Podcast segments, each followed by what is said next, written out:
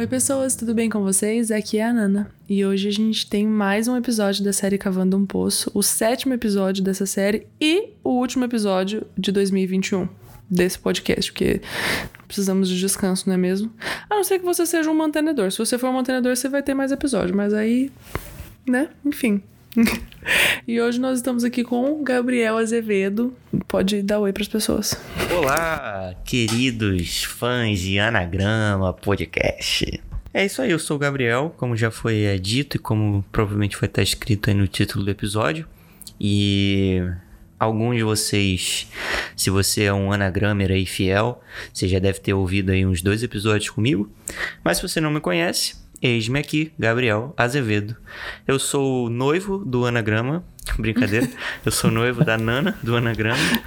E congrego aqui na Igreja Doxa, em Ubatuba. E eu estou muito feliz de poder estar aqui novamente no Anagrama Podcast, o maior e melhor podcast do Brasil. Do nada, meteu um radialista.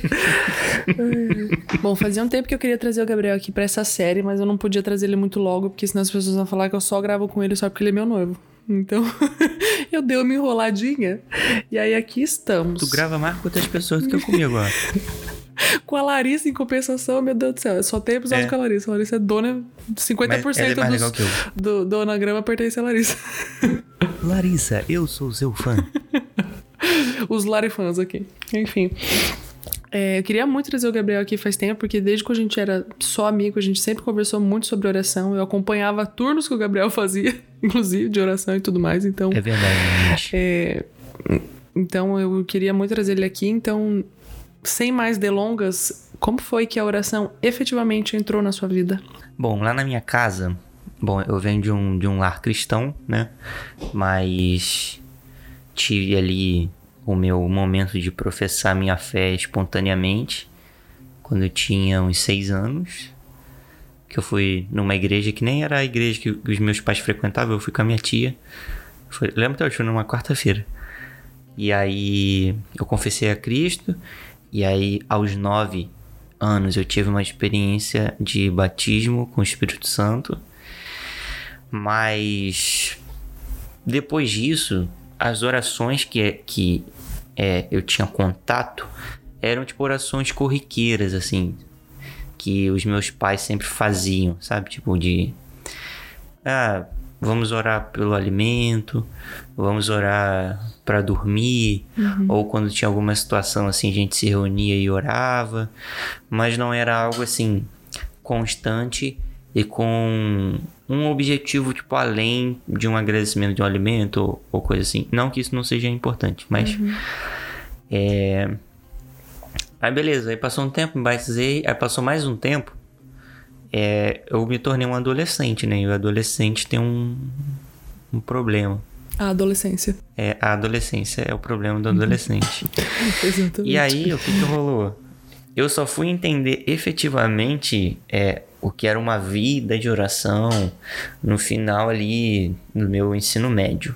Então foi assim que a oração ela entrou na minha vida, cara, depois de ter tido contato com algumas pessoas que graças a Deus estragaram a minha vida. Eu devo muito isso ao, ao Gregório, que foi um cara que eu tive contato não contato tipo de pessoal, de amizade, mas contato tipo assim de poder vê-lo e depois de ter conhecido a primeira vez, sempre ouvir. Foi uma das pessoas que mais influenciou. Não que eu ainda tenha atingido o nível de vida de oração do Gregório, porque Nossa. é uma coisa, enfim, muito, muito alta. Mas, é, quando passou tudo isso, chegou. Agora a gente tá aqui na linha do tempo em 2016 no final. E aí eu fui com dois amigos meus para Curitiba e nós fomos numa conferência chamada Pacto Nacional. Não, não, não, minto. O nome da conferência era Eis aí o Noivo, que era organizado pelo Pacto Nacional na época. E aí, cara, lá eu ouvi uns caras assim que eu fiquei, o quê? Eu não tenho vida de oração, não. Sim, de verdade. Uhum. Eu me lembro de ter ouvido caras como que provavelmente as pessoas não vão conhecer, mas como o Jorge Anderson, missional, o Pedro, o próprio Leandro Vieira, o Felipe Bartoszewski, né?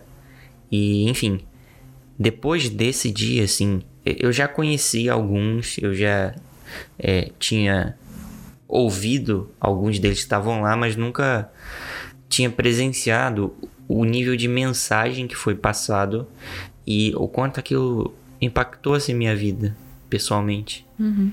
E aí lá que eu vi, por exemplo, um turno de oração, lá que eu vi uma assembleia solene, eu participei de uma assembleia solene.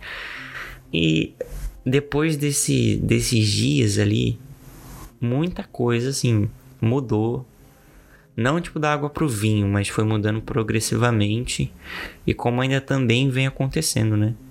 Porque eu acredito que é, a relação com a oração ela começa, mas ela não tem tipo uma virada do dia para noite. Uhum. Eu acho que é um tem um caminho aí de progressividade. Concordo plenamente. Acho que uma das coisas que talvez seja unânime no que a galera fala aqui quando a gente grava sobre esse episódio é como a, a, a gente começa a ter uma vida de oração exatamente do que você falou, assim, não é uma chave que vira e pronto, acabou, a gente agora tem uma vida de oração. Muita, acho que todo mundo que gravou aqui comigo sobre essa série foi foram pessoas que têm uma família cristã e tudo mais, então cresceu nesse ambiente. Então, em, a partir de algum momento, alguma coisa ali vai mudar, né? Para você tipo sair das orações uhum. de tipo oração da hora do almoço e oração de dormir, por exemplo, que foram as coisas que você citou, é. para ter uma vida de oração mesmo efetiva, né? E às uhum. vezes eu, eu vou dizer que talvez a maioria das vezes é, são outras pessoas, né? Como no seu caso, a Larissa, no último episódio que a gente falou, ela também contou de outras pessoas que influenciaram ela na vida de oração. O meu caso é assim, acho que se eu não me engano, é, de outras pessoas que gravaram aqui também citaram outras pessoas, então como é importante isso tudo que você estava falando mesmo, né, de para fundamentar a nossa vida de oração, a gente ter referências de outras pessoas que nos chocam com a, a nossa falta de vida de oração, uhum. pra gente não mudar da água pro vinho, porque é. isso também é muito difícil você ver uma transformação genuína da água pro vinho. As transformações da nossa vida, elas acontecem muito gradualmente, assim, pouco a pouco, dia após dia, que aí é, é uma mudança de verdade mesmo, né? Uma mudança de hábitos, né? É.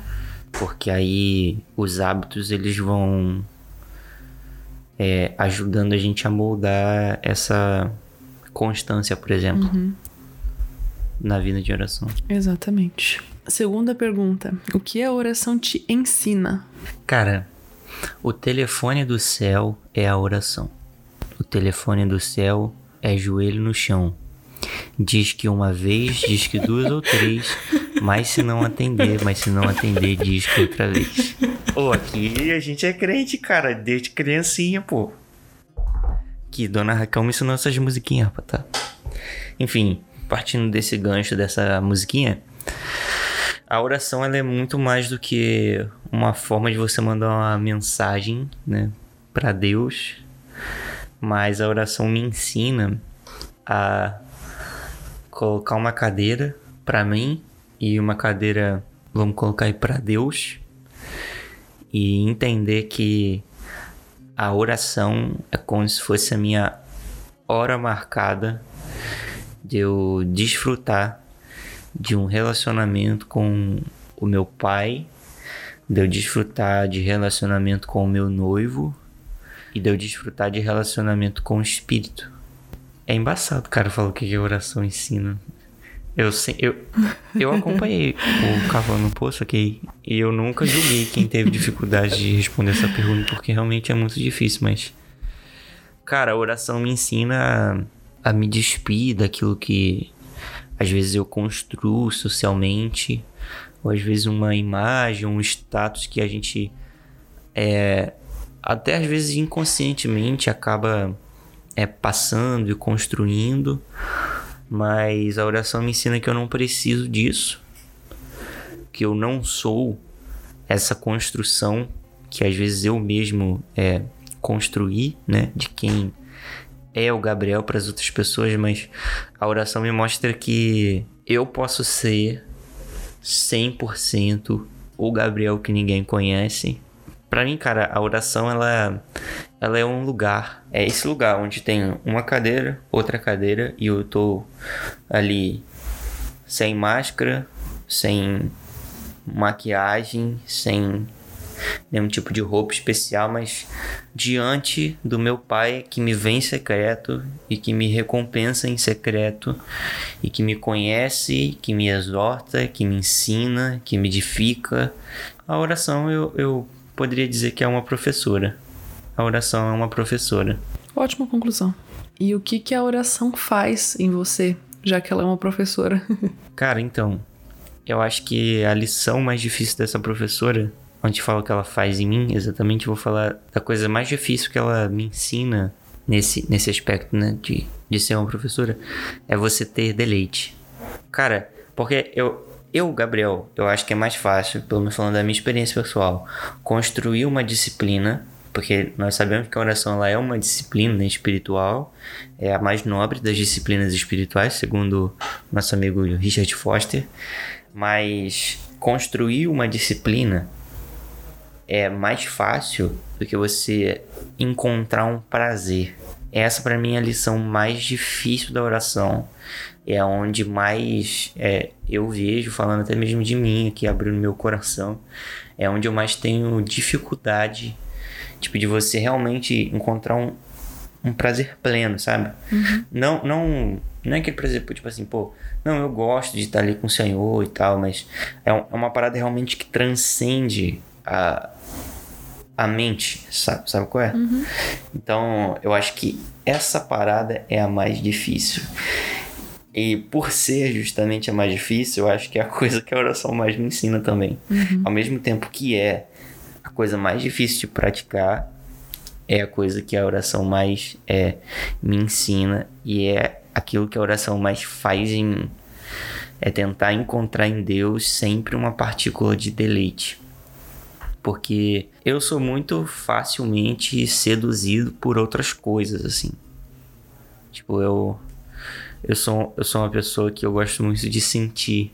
Eu sou uma pessoa que eu gosto muito de experimentar as coisas no sentido é, sensitivo da parada, sabe assim? Uhum. Por exemplo, uma música, eu gosto de sentir a música, um, um hambúrguer, eu gosto de sentir um hambúrguer, enfim. Todas essas coisas assim eu gosto muito de sentir. E a oração, para mim, ela me faz sentir coisas. Mas essas sensações que a oração me traz não, não necessariamente, na maioria das vezes, são boas, né?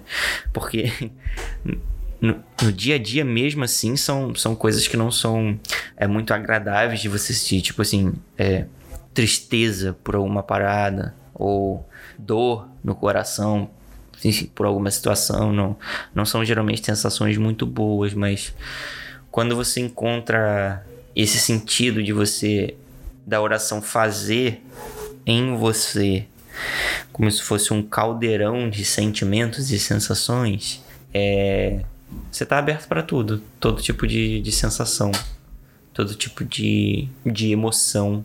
Entender que a oração faz em mim. Era essa a pergunta, né? O que a oração faz em mim. É. Entender que a oração faz isso comigo, eu acho que define bem a minha relação com a oração. São uma professora de, de sensações. Tudo bem, é, nós não somos pessoas que nós nos movemos por aquilo que, gente, que nós sentimos, né? Mas por fé. Obviamente, não estou aqui eliminando isso, mas a base disso tudo é a fé.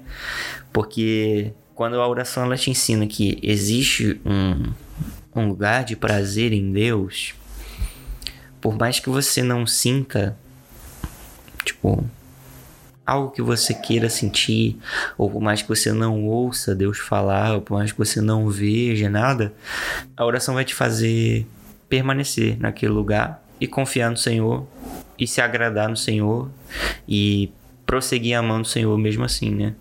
É, é, aí que entra, por exemplo, o papel da, da oração como uma disciplina espiritual, né? Que eu acho que também é extremamente importante justamente para esses dias, quando a gente está cheio de expectativa para tentar sentir ou ouvir alguma coisa de Deus e Deus às vezes realmente não fala nada. Mas o que a oração faz em mim, é, se eu pudesse aqui resumir, ela me ensina sobre como experimentar Deus. E por último, a questão mais existencial de todas: por que orar? Por que orar? por que orar? Caraca, bicho. Cara, eu acho que existem vários porquês, assim, não conseguiria definir um porquê, né? Do porquê orar. E é por isso que isso é uma série, porque cada um tem uma resposta diferente que te move. Agora eu entendi o seu jogo, anagrama. Era isso que você queria, anagrama? Sim, era. Agora responde. Ah, desculpa, tô enrolando, gente. Tô tentando criar tempo pra pensar aqui. É, cara, por que orar? Vamos lá. Primeiro, eu, eu acredito porque isso faz parte do novo nascido. Todo, eu acredito que todo ser humano ora, mesmo que não, mesmo um não cristão, mesmo um não nascido, ele tem seus momentos de oração. Não necessariamente para Deus, né, o Senhor, Yahweh, mas ele tem seus momentos de oração para alguma coisa que ele acredita. Então eu acredito que a oração ela faz parte da vida humana em si porque também a oração é uma experiência mística com o Senhor, onde a gente consegue alcançar e eu vou repetir o que eu falei na outra pergunta uhum. e experimentar Deus e conhecer Deus. E aí entra uma coisa que é muito importante, porque orar, porque a oração te ajuda e te ensina sobre Deus. E conhecer a Deus é a finalidade da nossa existência né? A oração ela te leva justamente diante da presença de Deus e é um meio que faz a sua sua alma estar tá mais entrelaçada com o ser de Deus uhum. e isso leva no, novamente a gente para o ponto da experimentação cara outro porquê porque a oração te faz não somente olhar para um pote de mel mas ela te leva a provar do pote de mel. Pensa aí que esse pote de mel é Deus, beleza? E tudo aquilo que ele é, tudo aquilo que ele tem para oferecer. E pela teologia a gente consegue descrever as características desse pote de mel, as características do mel. Pela teologia a gente consegue é, definir a cor, o peso, a gente consegue. A espessura. A espessura, tudo. Mas, cara, a oração, ela vai te levar a fazer igual o ursinho Poo. Pegar o pote de mel e virar na sua cabeça, se lambuzar com o mel e perceber que se você não tivesse feito aquilo, você teria perdido a coisa mais preciosa da sua vida. E eu acho que para mim, Gabriel, esse é o maior porquê. Por que orar, cara? Porque na oração você conhece, desfruta e experimenta do ser de Deus. E de quebra, isso ainda te muda. Exatamente. Isso ainda molda quem é você, molda o seu interior, quebra alguns deuses que existem nos nossos corações. Porque vem aqui tem que falar de idolatria, então. Aleluia. É, as, a oração as pessoas já estão aprendendo. E justamente a oração te ajuda aí a, nessa luta contra a idolatria. E, enfim, constrói, te ajuda aí nessa construção do caráter de Cristo, né? Tem um bônus, tem um bônus aqui. Por que orar? Porque a oração coopera para a edificação do corpo de Cristo. Amém. A oração coletiva coopera na edificação do corpo de Cristo. E essa oração coletiva coopera para uma coisa muito maior do que uma simples edificação, mas para o plano de Deus, né? Para o cumprimento de todas as coisas. É uma igreja orando por justiça, uma igreja orando por intervenção divina. Uhum. A oração é uma grande ferramenta para comunhão também. Quando eu penso nessa pergunta, quando eu pensei nessa pergunta, quando eu criei essa pergunta para trazer aqui, ela junta as duas, essas duas últimas respostas que você deu, que eu diria que é a minha resposta. É o orar porque a oração me muda para eu começar a ter interesse pelas coisas do Senhor, porque humanamente eu tenho interesse pelas minhas coisas, não vamos, vamos enganar ninguém, né? Então ela, a oração ela tem esse poder de transformar todos os conselhos e ordens bíblicas e tudo mais que o Senhor nos deixa em verdade dentro do meu coração para que eu possa amar e cooperar e desejar que o plano dele aconteça, não porque ele não vai acontecer porque eu não tô orando, mas para que as minhas orações falem da mesma coisa que o plano de Deus fala. Então é isso, tem mais algum algum adendo que gostaria de fazer? Orem. Como diz os bravos, né? Para tudo e ora. Ou melhor, como diz a irmã Marico, que é uma irmãzinha aqui que me inspira muito em questão de vida de oração, é. Tem que orar e ler Bíblia. Fofa. Quer deixar alguma coisa? Indicação de leitura, indicação de gente que fala de oração? Não sei, né? Vai que tem, vai saber. Enfim. Sim, com certeza. Bom, a primeira indicação é Celebração da Disciplina, do Richard Foster. Eu acho que é um livro vital para pelo menos você ler uma vez no ano. E se você puder consumir tudo do Richard Foster, você consuma, por favor. O outro é Cultura de Oração, do Mike Duke, que é um livro muito legal, um livro muito simples e fácil de compreender. Outro é Em Busca de Deus, do Piper, porque não, ele não vai falar especificamente somente de oração, mas toda a temática do livro, desde o início ao fim, vai ajudar muito na vida de oração também das pessoas. Uh, conhecimento do santo, por conta de você estar tá ali deparado com os atributos de Deus, isso é, é uma ferramenta maravilhosa na oração. E confissões de Santo Agostinho. Bom, e aí você, se você aí quiser seguir uma, alguém que tem conteúdo sobre coisas aleatórias da vida, vídeos tocando alguma coisa, vídeos de café, é, fotos do anagrama, ou melhor, da Nana, você pode aí estar me acompanhando na, no Instagram, que é arroba. Estou lá no Twitter também, que é o Gabriel Zevedo, sem ponto e sem A. E também, é, para quem não sabe, tenho aí uma mentoria, é a Corandel, Mentoria Corandel. Nós também estamos no Instagram e no Twitter com esse nome, você vai encontrar a gente lá. E muito obrigado aí por você ter me convidado novamente. É, estou muito feliz de estar aqui presente com os irmãos é, nesta plataforma que abençoa inúmeras vidas e plataforma esta que eu sou um grande fã. Então é isso. Depois dessa rasgação de seda. Aliás, gente, na Mentoria Corandel, vira e mexe, a gente tem aula sobre oração, a gente fala muito sobre oração. Então, yes. se vocês gostam muito desse tema, a gente é uma mentoria sobre adoração, né? Então, assim, se a gente não falar sobre oração, a gente tá fazendo coisa errada. Então, é isso. Se vocês tiverem interesse, sigam lá. A gente sempre divulga quando tem turma nova, inscrições abertas e coisas assim. Então, meu bem, muito obrigada por ter topado gravar comigo. Eu sei que é um prazer para você, é um prazer para mim, é um prazer para os ouvintes. Então, Aleluia. muito obrigada. Então é isso, pessoal. Até o ano que vem, porque esse é o último episódio desse ano que eu vou me dar descanso. um beijo e um queijo. Um queijo. e eu com certeza vou deixar ser um beijo e um queijo no episódio.